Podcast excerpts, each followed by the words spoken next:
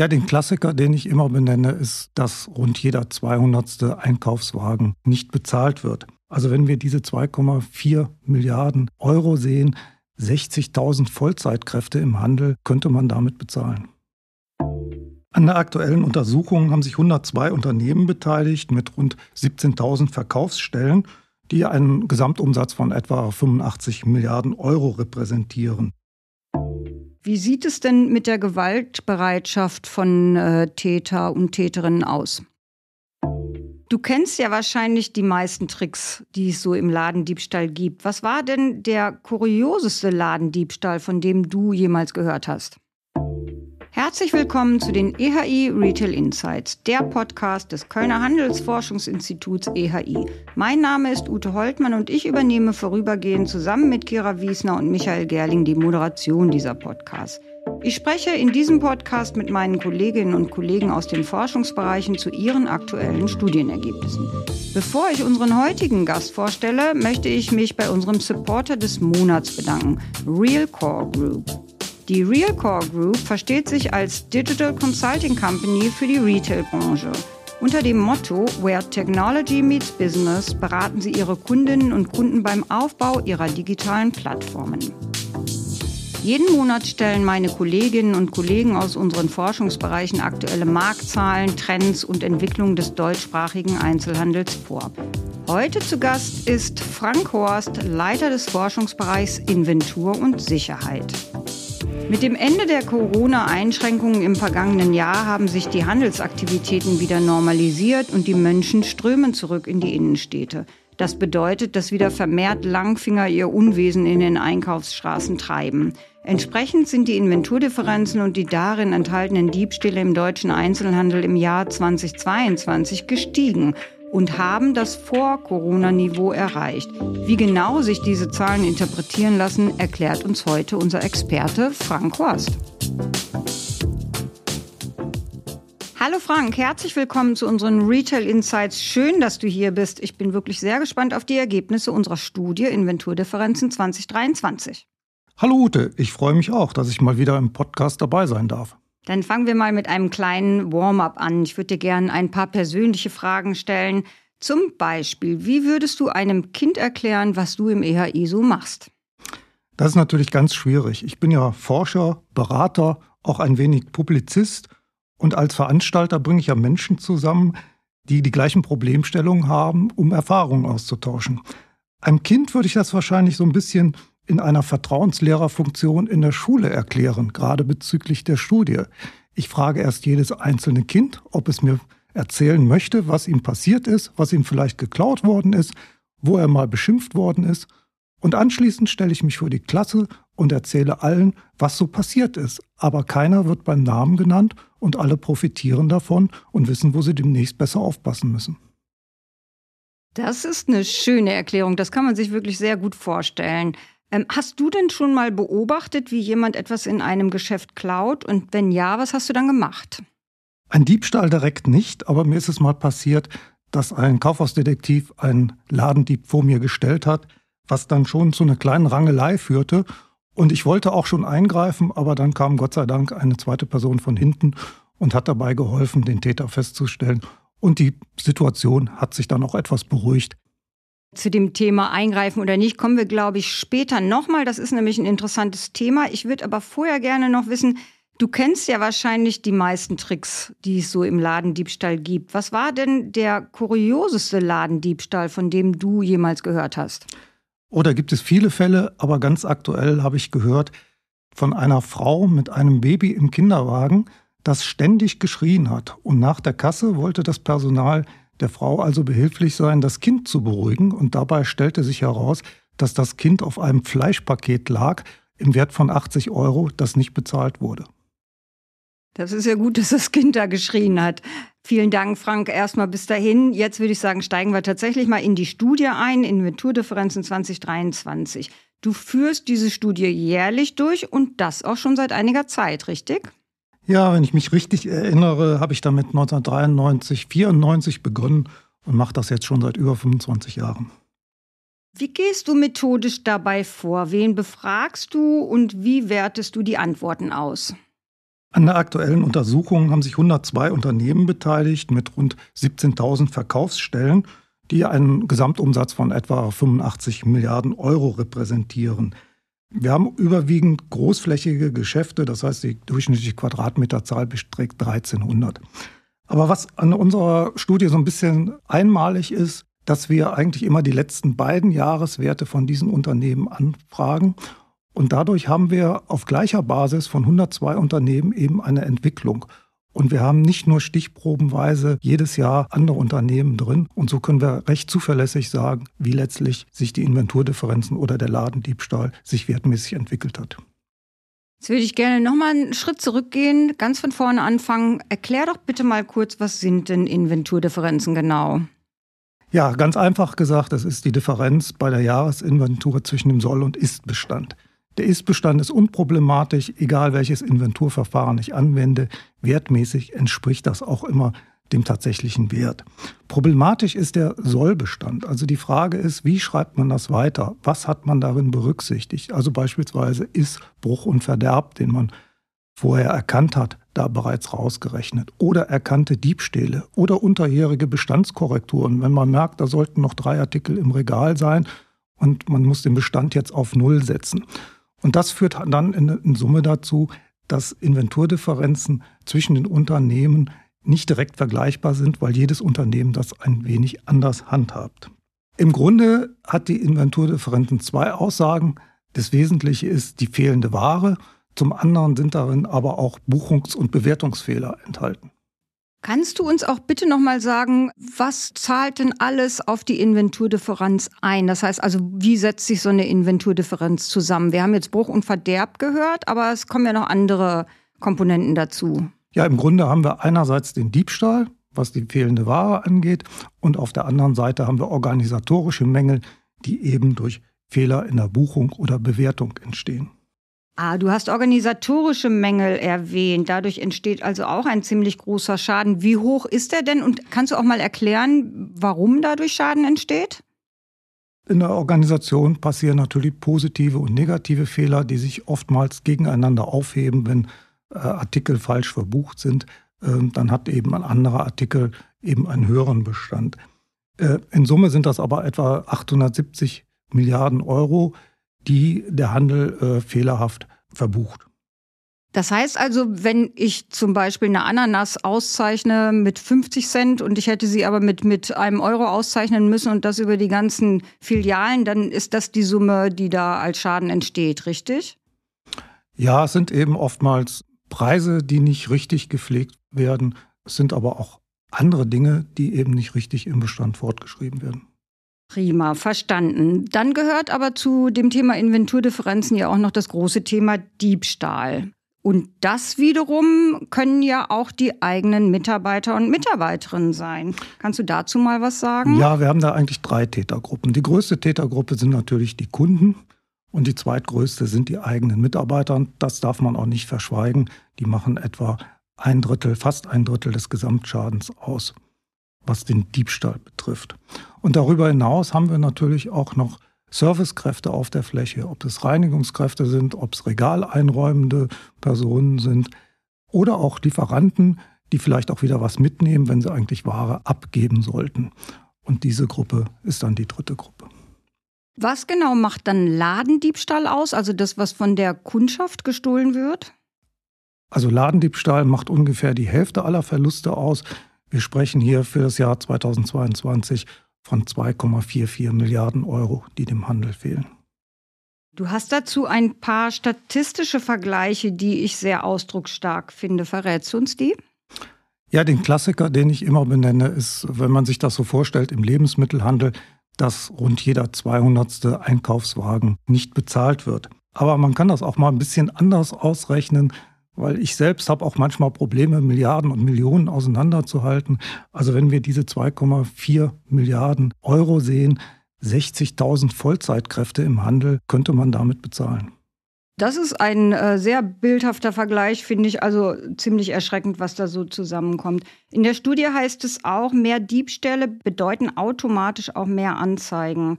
Aber es wird ja nicht längst jeder Ladendiebstahl entdeckt. Wie hoch ist denn da die Dunkelziffer? Die Dunkelziffer liegt über 98 Prozent. Das heißt also, was angezeigt wird, das ist anderthalb Prozent etwa. Wir können das so ein bisschen ausrechnen aus dem Gesamtschaden, was dem Handel entsteht und den Wert, den wir aus der polizeilichen Kriminalstatistik kennen. Ein einfacher Diebstahl äh, liegt bei ungefähr 90, 95 Euro und ein schwerer Diebstahl bei etwa 400 Euro. Und wenn man das mal ausrechnet, was nicht angezeigt wird, dann müssen wir davon ausgehen, dass etwa 21 Millionen Diebstähle jedes Jahr nicht erkannt werden. Mich würde mal interessieren, ähm, wie entwickelt sich das denn? Die Corona-Jahre mit, teilweise hatten wir ja geschlossene Geschäfte und Zugangsbeschränkungen, die bilden ja sicherlich eine Ausnahme. Aber ansonsten, du machst die Studie ja schon so lange. Wie stellt sich das denn im Vergleich so dar der letzten Jahre? Also wir hatten in der Tat in den Corona-Jahren deutlichen Rückgang, auch im Umsatz des stationären Einzelhandels. Man kann da viele Erklärungen finden und wir haben jetzt aktuell wieder festgestellt, dass alles wieder deutlich normalisiert ist und das heißt auch die Ladendiebstähle sind wieder angestiegen. Wir haben aktuell wieder das Niveau vor Corona erreicht, das heißt die Werte von 2018, 2019. Generell kann man sagen, Inventurdifferenzen sind relativ konstant. Man spricht immer bewertet zu Verkaufspreisen von etwa ein Prozent über alle Branchen hinweg. Der Wert, der schwankt nur ganz minimal im Nachkommabereich. Insofern war das jetzt in den Corona-Jahren und jetzt aktuell 22 diese, der enorme Anstieg mal eine Ausnahme. Du hast vorhin schon von dem Kinderwagentrick erzählt. Gibt es noch mehr Beispiele, was sich so Langfinger alles einfallen lassen, was besonders überraschend ist vielleicht? Ja, ich habe immer einen Fall, der mir immer zu denken gibt, der liegt schon einige Jahre zurück. Da hat ein Baumarktbetreiber einen Markt neu eröffnet und hat dann Armaturen zur Eröffnung verkauft. Und nach drei, vier Wochen gab es diese Produkte nicht mehr. Und dann hat aber ein Mitarbeiter festgestellt, dass immer noch weiter Produkte verkauft werden. Mal waren es vier, fünf in der Woche, mal waren es sechs, sieben. Dann hat man das über Wochen hinweg beobachtet und es wurden immer wieder dieses Produkt verkauft, obwohl keine Ware da war. Und dann hat man gesagt, okay, wir setzen den Preis einmal auf 3000 Euro hoch und mal sehen, was passiert. Und es dauerte nicht lange, da kam ein Kunde, der hatte dann einen Kassenbon von 6.023 Euro und wollte den dann auch bezahlen. Aber da ist natürlich den Kassenkräften aufgefallen, dass da was nicht stimmen konnte. Und es war dann so, dass äh, jemand den Strichcode der Aktionsware, das war damals 1995, kopiert hat und damit hochwertige Armaturen überklebt hat. Und man hat dann feststellen können, dass ein Schaden von über 10.000 Euro entstanden ist. Und man hat dann auch auf diese Weise den Täter überführt. Das ist, also ist wirklich überraschend, was für kriminelle Energie in manchen Menschen so steckt. Außer Armaturen, was wird denn so geklaut und warum? Ja, generell wird alles geklaut, was nicht nied- und nagelfest ist. Oft sind es, wenn es zum Wiederverkauf gedacht ist, kleine, hochwertige Produkte, die man auch leicht einstecken kann. Wenn man nach den Diebstahlsrennern fragt, dann muss man das immer branchenspezifisch sehen. Also im Lebensmittelhandel sind es äh, normalerweise Tabakwaren Spiritosen, aber auch Kaffee und andere Dinge, wenn Kosmetik vorhanden ist. Das sind pflegende und dekorative Kosmetik, aber auch Rasierklingen, das sind eigentlich so die Klassiker. Wir haben im letzten Jahr auch verstärkt bei Energiegetränken und bei Babynahrung oftmals erhöhte Diebstähle. Wenn man in anderen Branchen geht, ich nehme mal hier als Beispiel die Baumärkte, da kann man das ganz gut erklären. Da ist der Mähroboter seit Jahren eigentlich ein Diebstahlsrenner, der gerne geklaut wird, ist ein sehr hochwertiges Produkt, was zwischen 300 und 1500 Euro kosten kann. Aber wir stellen da auch Veränderungen fest. Früher waren es immer die Elektrogeräte, also die kabelgebundenen. Heute sind es natürlich die Akkugeräte und auch die Akku selbst, die gerne geklaut werden. Aber auch hier zum Beispiel sind es in der Regel auch hochwertige Handwerkzeuge, wie zum Beispiel der Firmen Kniepex oder Vera, die dann auch äh, gerne geklaut werden, oftmals zum Wiederverkauf. Ich möchte jetzt keine Rechtfertigung leisten, aber im Moment ist es ja so, dass äh, fast allen Menschen weniger Geld zur Verfügung steht. Das ist sicher ein Grund für mehr Ladendiebstahl. Aber gibt es noch andere Gründe? Naja, es gibt den klassischen Fall der Beschaffungskriminalität. Oder es gibt bei Jugendlichen oftmals den Ladendiebstahl als Mutprobe. Oder es sind auch bei vielen Menschen, wenn ich jetzt mal Gelegenheitstäter anspreche, dann sind es oftmals Dinge, die man klaut, für den das Geld eigentlich zu schade ist. Oder man hat einen großen Einkauf und gönnt sich einen kleinen Rabatt, weil man das gerechtfertigt wird. Also da gibt es sehr, sehr viele unterschiedliche Gründe. Dass ein Diebstahl wirklich aus wirtschaftlicher Not erfolgt, halte ich für sehr selten. Aber sicherlich äh, ist das halt so, wenn die Lebensmittelpreise steigen, dann wird das sicherlich auch zu erhöhten Diebstählen führen. Aber ich möchte mal auch noch mal ein aktuelles Beispiel aus der Presse hier vielleicht zitieren. Vor einigen Wochen hat ein norwegischer Politiker, nämlich Björnar Moxes, eine Hugo Boss Brille am Flughafen in Oslo gestohlen und wurde dabei mit einer Überwachungskamera gefilmt. Und da muss man sich natürlich fragen, was sind die Beweggründe eines solchen Menschen, der auch in Norwegen Parteivorsitzender ist, gibt ja eigentlich keine Rechtfertigung. Und das ist, glaube ich, bei vielen Ladendiebstählen auch der Fall, dass es aus der Situation heraus eben entsteht, dass die Menschen Fehler machen. Das finde ich jetzt wirklich ein überraschendes Beispiel, das du gerade genannt hast. Also, aber gut. Mich würde noch interessieren, wo wird denn mehr geklaut? Im Textilhandel oder im Supermarkt? Und wie stellt sich das so insgesamt in den unterschiedlichen Branchen dar? Also wenn man das wertmäßig sieht, dann ist es natürlich im Textilhandel deutlich höher. Also hier haben wir in der Regel zu Verkaufspreisen Inventurdifferenzen, die über ein Prozent vom Umsatz liegen. Im Lebensmittelhandel sind es dann eher die kleineren, die, die preiswerteren Produkte. Aber auch hier liegen wir dann ein bisschen niedriger in Summe. Das liegt dann etwa bei 0,8 Prozent vom Umsatz. Man muss immer sehen, macht man das am Wert fest, macht man das nach der Anzahl der gestohlenen Artikel fest. Äh, generell betrifft der Diebstahl alle Branchen. Und wenn man sich so ein Geschäft mal anschaut, gibt es da Stellen, an denen mehr geklaut wird als an anderen? Ja, man sagt zum Beispiel immer Licht verscheucht Diebe, also wo es hell ist, wird weniger geklaut. Und es gibt oftmals in den äh, Geschäften sogenannte Umpackecken, also wo man unbeobachtet sein kann, um eben Dinge umzupacken, einzupacken, äh, wo man eben nicht beobachtet wird. Ja, in der Praxis ist das halt so, dass man versucht, äh, diebstahlsgefährdete Artikel immer in Sichtweite des Personals zu platzieren. Das klappt nicht immer. Auch, äh, ich sag mal, übersichtliche Verkaufsräume, dass die Regale nicht so hoch sind, dass man also wirklich auch die Kunden sehen kann im Verkaufsraum seitens des Personals. Das sind dann auch so wichtige Dinge. Jetzt kurz Werbung in eigener Sache. Schon mal über eine Mitgliedschaft im EHI nachgedacht? Als Mitgliedsunternehmen im EHI seid ihr Teil unseres starken Netzwerks von 850 Unternehmen der Handelsbranche. Ihr könnt in unseren diversen Gremien mitarbeiten, kostenlos die neuesten Forschungsergebnisse erhalten und unsere Datenbanken nutzen. Das Beste daran, alle Mitarbeitenden aus deinem Unternehmen können die Vorteile einer Mitgliedschaft nutzen. Informier dich jetzt über weitere Vorteile und werde Mitglied unter ehi.org. Den Link findest du natürlich auch in den Show Notes. Kommen wir mal auf die Verursachergruppen zu sprechen. Was kannst du über die Täter und Täterinnen sagen? Ja, grundsätzlich zu unterscheiden sind eigentlich Gelegenheitstäter und professionelle Ladendiebe. Die Professionellen machen mittlerweile etwa ein Viertel des Schadens aus. Das sind dann in der Regel Bandendiebstähle, die dann auch mehrere Diebstähle an einem Tag in verschiedenen Geschäften ausführen. Das sind meistens Schäden, die in vierstelligen Bereich gehen. Ähm, die Ware wird dann geklaut zum Wiederverkauf. Teilweise sind das sehr strukturierte Banden, muss man sagen, die dahinter stehen. Bei den Gelegenheitstäter, das sind von der Anzahl und auch vom Wert die meisten, da zieht sich das eigentlich durch alle Bevölkerungsgruppen hindurch. Es gibt bestimmte Schwerpunkte, also Jugendliche sind gemessen an ihrem Bevölkerungsanteil, treten da häufiger in Erscheinung. Auch wenn man es nicht unbedingt sagen darf, aber auch Ausländer sind vermehrt äh, davon betroffen, wenn man es am Bevölkerungsanteil misst. Aber generell kommt eigentlich jeder für einen Ladendiebstahl in Frage. Und was passiert, wenn man beim Stehlen erwischt wird? Ja, in der Regel wird es bei Ersttäterschaft eingestellt. Das heißt also, wenn einer beim Ladendiebstahl erwischt wird, dann passiert dem eigentlich nicht viel. Ähm, wenn man das zweite oder dritte Mal erwischt wird, dann muss man schon mit einer kleinen Ordnungsstrafe, mit einer kleinen Geldstrafe rechnen. Erst wenn man mehrfach des Ladendiebstahls überführt wird, dann kann auch das Gesetz richtig hart durchgreifen. Also wir haben beim Ladendiebstahl oder beim gewerbsmäßigen ähm, Ladendiebstahl auch durchaus Freiheitsstrafen von fünf bis zehn Jahren, die ausgesprochen werden können. Allerdings ist gerade dieser Nachweis der Gewerbsmäßigkeit oftmals verbunden mit Hehlerei und auch das Bandenmäßige sehr schwer den Tätern dann nachzuweisen.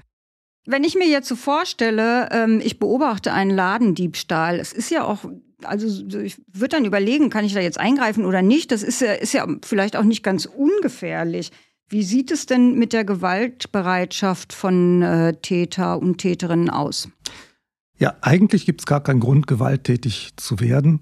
Aber wir stellen tatsächlich fest, dass die Gewaltbereitschaft in den letzten Jahren deutlich angestiegen ist. Gerade im Bereich der Kaufhausdetektive sagt zum Beispiel die zuständige Berufsgenossenschaft, dass zukünftig wahrscheinlich nur noch Täterüberführung zu zweit erfolgen dürfen, weil man hier in den letzten Jahren doch eine deutliche Zunahme der Angriffe auf äh, Kaufhausdetektive festgestellt hat.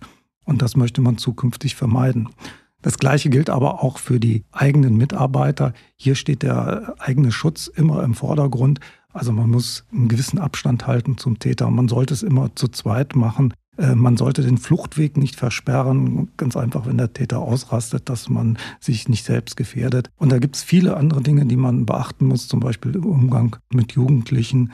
Ähm, da muss man Polizei oder Eltern hinzuziehen. Das sollten aber Mitarbeiter wissen, wie man da eingreifen kann, ohne sich selbst zu gefährden. Ja, ich gehe mal davon aus, dass die Mitarbeiter und Mitarbeiterinnen von Unternehmen da ja auch äh, ein bisschen geschult sind. Das Thema Self-Checkout oder Selbstbedienerkassen, wie es auch genannt wird, das gibt es ja jetzt immer häufiger. Man sieht es immer mehr in Geschäften. Sind solche Systeme anfälliger für Betrug? Dabei muss man etwas differenzieren. Wir haben ja die stationären Kassen, die Selbstbedienerkassen im Einzelhandel. Da gibt es eine Fülle von Kontrollmöglichkeiten, sei es durch das Personal, sei es durch eine Gewichtsverprobung, sei es durch Kamerasysteme oder durch Ausgangsschleusen. Zum anderen, der Diebstahl erfolgt ja in der Regel im Verkaufsraum. Das heißt, die Ware wird eingesteckt am Körper in die Kleidung oder in mitgebrachte Behältnisse. Und da spielt es in der Regel auch keine Rolle, ob ich nun durch die bediente Kasse oder durch die Self-Checkout-Kasse gehe. Man sagt natürlich, es ist dann einfacher, vielleicht mal ein Produkt nicht zu registrieren. Das mag so sein, aber bisher können wir da wirklich keine großen Verluste feststellen. Ein bisschen anders sieht das bei den mobilen Systemen aus. Also wenn ich mir einen Handscanner nehme oder das eigene Smartphone nutze auf der Fläche, dann bin ich natürlich unbeobachtet. Aber auch hier gibt es Kontrollsysteme, weil ich ja in der Regel nochmal einen Checkout platzieren muss. Und da kann man auch viel machen, Beispielsweise, wenn die Aufenthaltszeit im Geschäft nicht zum Warenkorb passt. Also wenn einer eine Dreiviertelstunde im Geschäft war und hat nur drei Produkte gekauft, dann ist das schon etwas merkwürdig. Oder wenn die Einkaufsreihenfolge nicht stimmt. Also wenn einer reinkommt und geht zuerst an die Kasse und holt sich ein Paket Zigaretten und geht dann durchs ganze Geschäft. Äh, das wäre zum Beispiel auch eine Auffälligkeit. Und da gibt es viele, viele Aspekte, die man auswerten kann und wo man eben Verdachtsmomente erhält. Das ist interessant. Ich werde jetzt in Zukunft auf jeden Fall darauf achten, wie ich in einem Geschäft mich bewege, damit ich nicht, äh, nicht in Verdacht gerate, da etwas zu klauen. Ähm, was kann denn der Handel gegen diese enormen Schadenssummen tun? Was sind geeignete Präventivmaßnahmen? Das Wichtigste ist natürlich die Personalschulung. Das Personal muss sensibel und aufmerksam sein, egal welche technischen Maßnahmen ich einsetze.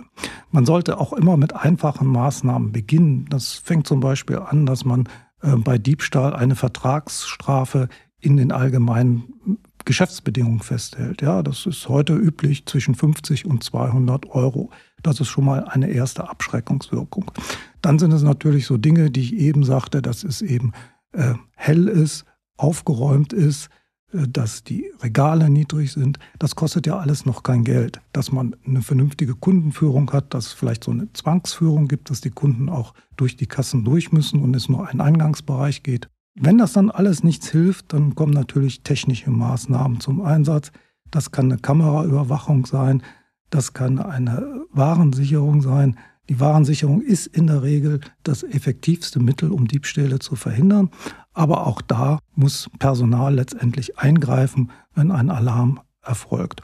Und da hat der Handel im Moment die größten Probleme, weil die geringe Personalbesetzung macht es den Dieben natürlich immer einfacher, auch wenn ich technische Mittel einsetze. Ladendiebstahl ist und bleibt eine Straftat und es ist keine Ordnungswidrigkeit. Das muss eigentlich jedem bewusst sein. Es gab bereits in den 50er Jahren des letzten Jahrhunderts gab es Untersuchungen, wie die Menschheit eigentlich gestrickt ist, sage ich mal. Und dabei ist herausgekommen, dass ein Viertel der Menschheit grundsätzlich ehrlich ist und ein weiteres Viertel immer dazu neigt, unehrlich zu sein, wenn es die Situation gebietet. Und die andere Hälfte, das sind die sogenannten Wankelmütigen. Das heißt, die entscheiden von Situation zu Situation, ob sie ehrlich oder unehrlich werden. Und wenn man dieses Bild der Gesellschaft vor Augen hat, dann geht es eigentlich immer darum, Ladendieben das Entdeckungsrisiko möglichst hoch zu gestalten. Das heißt, wenn ich eine Kameraüberwachung fürchten muss und später identifiziert werden kann, dann neige ich eher dazu, ehrlich zu bleiben. Oder so Dinge, wenn ich zufrieden bin in einem Geschäft, dann neige ich eher dazu, auch ehrlich zu bleiben. Und diese Theorie, die ich gerade so nannte, es gibt eben ein Viertel, die es immer darauf anlegen. Auch das haben wir natürlich bei den professionellen Tätern. Da hat der Handel es natürlich besonders schwer. Aber wenn man das Ertappungsrisiko möglichst hoch gestaltet durch verschiedene Maßnahmen, dann kann man den Ladendiebstahl auch eindämmen. Was kosten diese Präventivmaßnahmen den Handel? Der Handel gibt äh, aktuell etwa 1,4 bis 1,5 Milliarden Euro für diese ganzen Dinge aus, für Kaufhausdetektive, für Mitarbeiterschulung, für mechanische Sicherung, für elektronische Sicherung und auch Kamerasysteme. Das müsste man dann ja quasi zu der Schadenssumme von 4,6 Milliarden Euro noch dazu rechnen. Dem Staat entgeht aber ja auch noch die Mehrwertsteuer für die Waren, die an der Kasse vorbeigeschleust werden. Wie viel ist das denn ungefähr? Ja, genau. Die Mehrwertsteuer, die im Verkaufspreis enthaltene Mehrwertsteuer, geht ja nicht zulasten des Händlers, sondern letztendlich zulasten des Staates, weil der Händler kann sie ja als Vorsteuer äh, bei seinem Wareneinkauf rausrechnen. Und das sind aktuell etwas mehr als 500 Millionen Euro. Wie groß ist die Summe denn jetzt insgesamt? Die, wenn wir alles dazu rechnen, die Präventivmaßnahmen und das, was du erzählt hast, die entgangene Mehrwertsteuer, was, was entsteht für eine Schadenssumme? Naja, man muss ja immer die Inventurdifferenzen und die Präventionsmaßnahmen zusammenrechnen, denn beides resultiert letztendlich aus dem vorhandenen Ladendiebstahl und das sind in Summe etwa 6 Milliarden Euro. Und der Handel muss das natürlich in seinen Preisen einkalkulieren. Das zahlt letztendlich jeder ehrliche Kunde mit. Also alles in allem entsteht der Gesellschaft ein großer Schaden durch Ladendiebstahl. Das sind keine Kavaliersdelikte, denn der Handel muss diese hohen Summen einpreisen, wie du gerade gesagt hast, und so bezahlt die Gesellschaft das Fehlverhalten der Ladendiebe und Ladendiebinnen mit. Vielen Dank, Frank. Das war eine Menge Insiderwissen, was wir heute gehört haben. Ein bisschen schockierend, muss ich sagen. Es sind wirklich hohe Schadenssummen, die da zustande kommen. Neben dem Geld muss der Handel schließlich ja auch noch Zeit investieren. Also alles nicht erfreulich, aber du bleibst sicher weiter dran. Vielen Dank, Frank. Ja, vielen Dank. Wir werden das sicher weiter beobachten und weiter berichten, wie sich das entwickelt. Das war Folge 73 der EHI Retail Insights. Wenn euch die Folge gefallen hat, gebt uns Sterne auf eurer Podcast-Plattform. Am liebsten natürlich fünf.